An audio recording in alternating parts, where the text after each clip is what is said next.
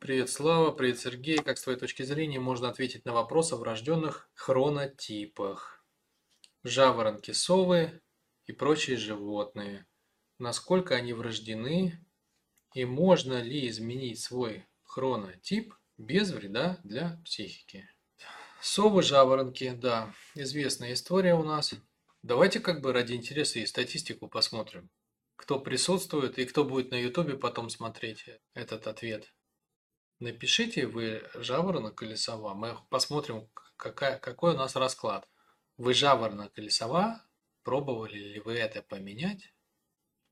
Чего делали для этого? Ну, что использовали там, я не знаю, насилие просто, или какие-нибудь таблеточки, или медиташечки, или уговоры, разговоры, или что еще. И были ли успешны, то есть смогли ли вы сдвинуться?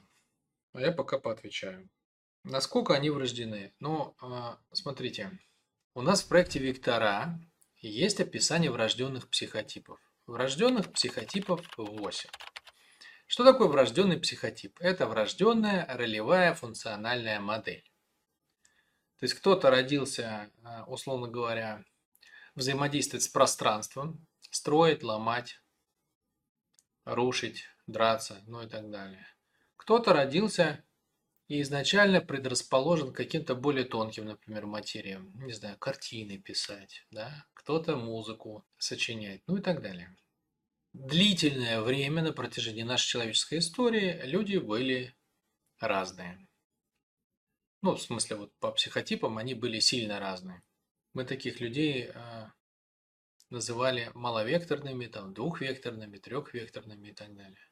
Но вот конкретно в, на, э, в, наш, в наше время, наши современники, такие люди э, примерно возраста, как я, там 40 плюс-минус, они уже примерно все одинаковые. Почему это важно? Потому что у каждого психотипа есть свои базовые настроечки настроечки. Кто-то а, предрасположен вставать раньше, кто-то позже, кто-то любит одну пищу, кто-то другую, у кого-то там более чувствительная а, одна система в организме, у кого-то другая. То есть психотип это не шутка, это не просто какая-то настроечка, как на компьютере ты бегуночек сдвинул, там этому туда, этому туда. Это полный комплект твой соответствие реальности. Если вы представите реальность такую, как восьмигранник такой, да, то внутри человечек э, этого восьмигранника вот он может отразить этот восьмигранник в себе в какой-то мере. Кто-то отражает его как куб, кто-то отражает его как шар, кто-то отражает его одной стороной куб, другой стороной шар. Ну так условно, чтобы вы поймали, да, что э, задача-то отразить Вселенную по максимуму из возможного, да. Так вот, тут кто во что гораст. Значит, базовая идея, понимаете, раньше были врожденные психотипы, и у них были предрасположенности. То есть, например, есть люди, у которых сильной стороной является ум. Вот у каждого есть какая-то точка силы внутри. И есть люди, у которых сильной стороной является ум. Они, может, плохо прыгают в длину или в ширину. Они плохо соображают на ходу.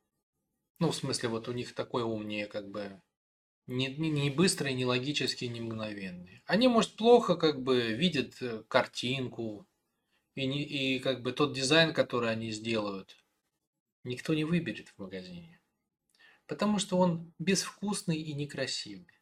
Но зато эти люди умеют сосредоточиться, да, так как сильная точка у них внутри, да, то есть а, опора внутренняя, это именно ум. И ум такой вот, что сел, как бы разложился, подумал, задумался так крепко, лет на 10. Потом вернулся с какими-то там инсайтами, теориями, да. Философы, короче. Ну так по-простому. Философ. Есть от природы философ. И а, условием сосредоточения ума является тишина. Поэтому если человек э, как бы прожил своей сильной стороной именно вот этот вот тип ума философский, он будет тяготеть, э, бодрствовать тогда, когда во Вселенной более тихо. Поэтому по-простому, если понимаете, жаворонок вы или сова, это просто на самом деле, на какую волну Вселенной вы синхронизированы.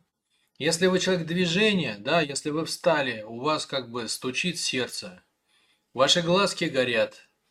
Вы знаете, чего вы хотите от этой жизни. И вы быстренько раз-раз зубки почистили, легкий завтрак, зарядочка и помчались на работу. А на работе вы зарабатываете денежки, да? То есть, как бы вы такой человек подвижный, хваткий, цепкий, ловкий. Зачем вам сидеть ночами? Ну, то есть вы не на этой вибрации. Вам нужна та вибрация Вселенной, когда все просыпается, все начинает жужжать, там рычать, клокотать, когда все начинают бегать. Вот это ваше, вот это ваш ритм, а, э, этот ритм Вселенной соответствует вашему внутреннему ритму. Ну, соответственно, отсюда как бы и время подъема, да, то есть на будильничке такой человек может поставить там и 7, и 6, и даже 5. Таких я тоже знаю. А если вы крепко посидеть, подумать, да чтобы никто не мешал. Может быть, еще какой-нибудь там, я не знаю, сигаретку выкурить или рюмочку выпить. А может быть, без этого просто вы хорошенечко подумать в одиночестве, с книжечкой полежать, с блокнотиком посидеть, пописать, да?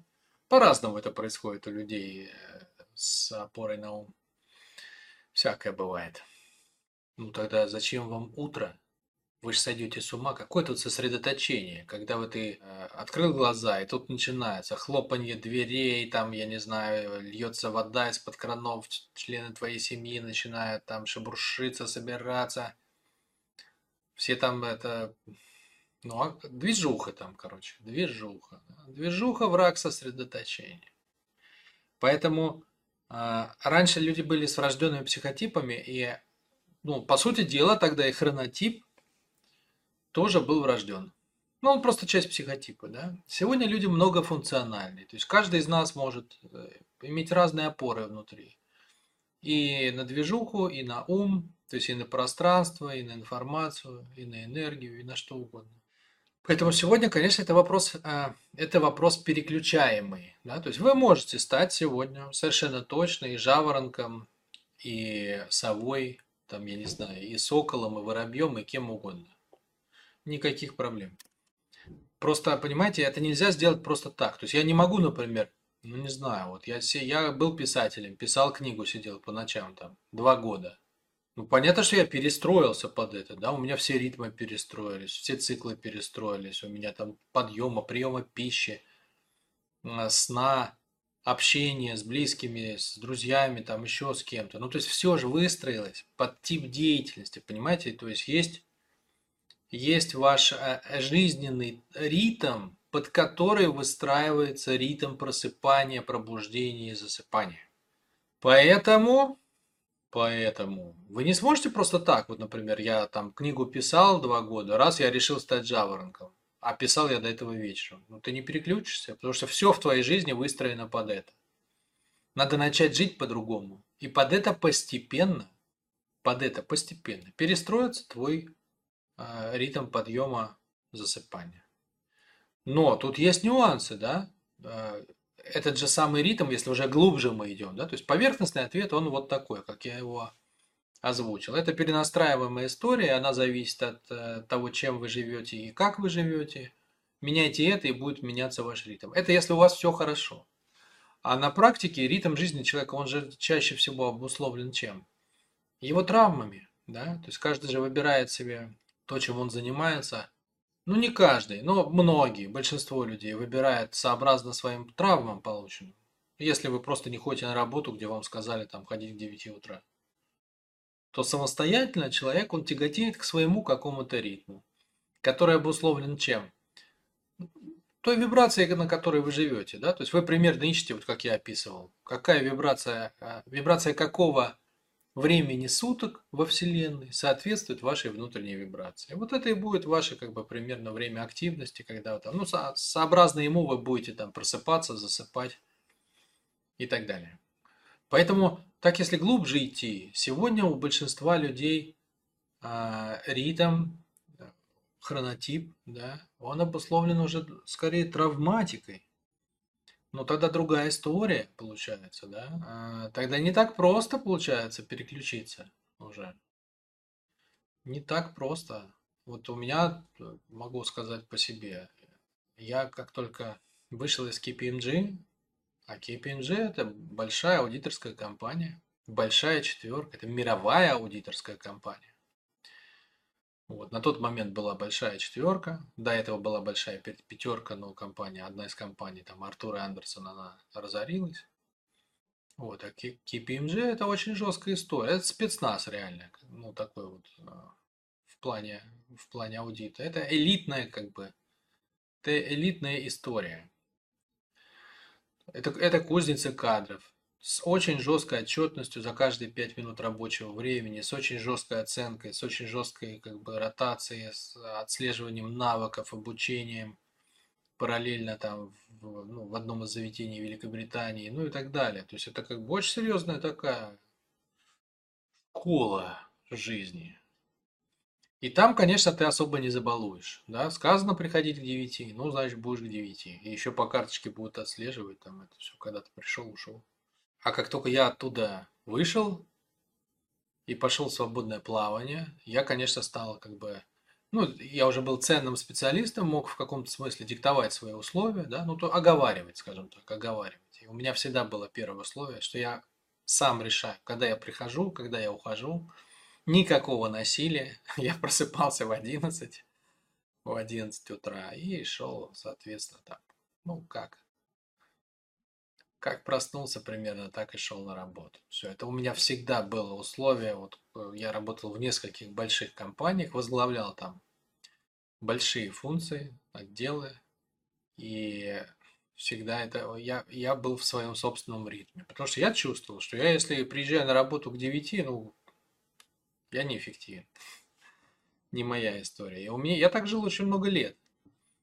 И когда перешел в психологию, то же самое у меня было. Но я когда добрался до энергии и постепенно раскочегарил, ну не то, что раскочегарил, я не могу сказать, что я раскочегарил, как хотел бы, да, на данный момент, но я сильно раскочегарил, вот, сильно, очень сильно. У меня само тело стало просыпаться раньше. Сначала в 10.30, потом в 10, потом в 9.30.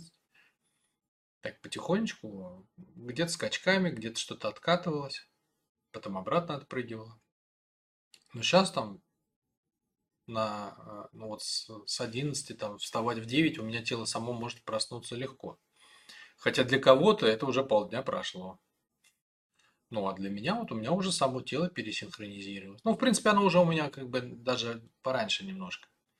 Так скажем, если на тренд смотреть, оно все время по чуть-чуть эту, эту планочку поднимает. Вот. Но опять-таки у меня и ритм под это создан, да, то есть большинство людей, с которыми я работаю лично, они приходят с работы и работают со мной уже после своего рабочего дня, поэтому у меня фаза активности, она все равно вечерняя. Короче, вот примерно это все так и работает. Хочу посмотреть про жаворонков, что у нас получилось. Сова. Так, Максим, сова, Сергей, сова. Менял на волевых, но тяжело. Так а в итоге поменял или нет, Сергей? Не так и не написал. А был, был вопрос у меня, получилось или нет. Илья, сова. Пробовал менять на воле, сложно дается, голова любит ночь. Александр, сова. Да ё-моё, у нас что, они совы? Пробовал просто заставить себя. Так. Раньше была совой, Ирина. С возрастом становлюсь жаворонком. Происходит само. Вот смотрите, у нас единственный, кто написал, у кого происходит переход легко, это происходит само. Да, то есть, в принципе, смотрите, снасильничать никто, никто пока не смог. Дарья, сова. Людмила, жаворонок. В силу обстоятельств приходилось работать допоздна, это было ужасно. Понимаю тебя. Так. Иосиф Жаворонок.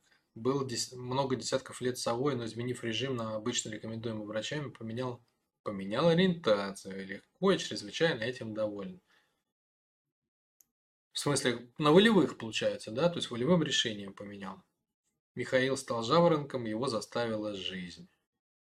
Ну вот, все-таки много насилия в этом, да? Олеся супер жаворонок. Это, видимо, из разряда в 5 утра, то, что я описывал. А Антон легко меняет в зависимости от ситуации. Вот ничего себе, кстати, те, кто меняет легко в зависимости от ситуации – вот таких людей я не встречал много. Я, я не могу сказать, что я много это обсуждал, но не слышал такого точно. Так, окей, погнали дальше.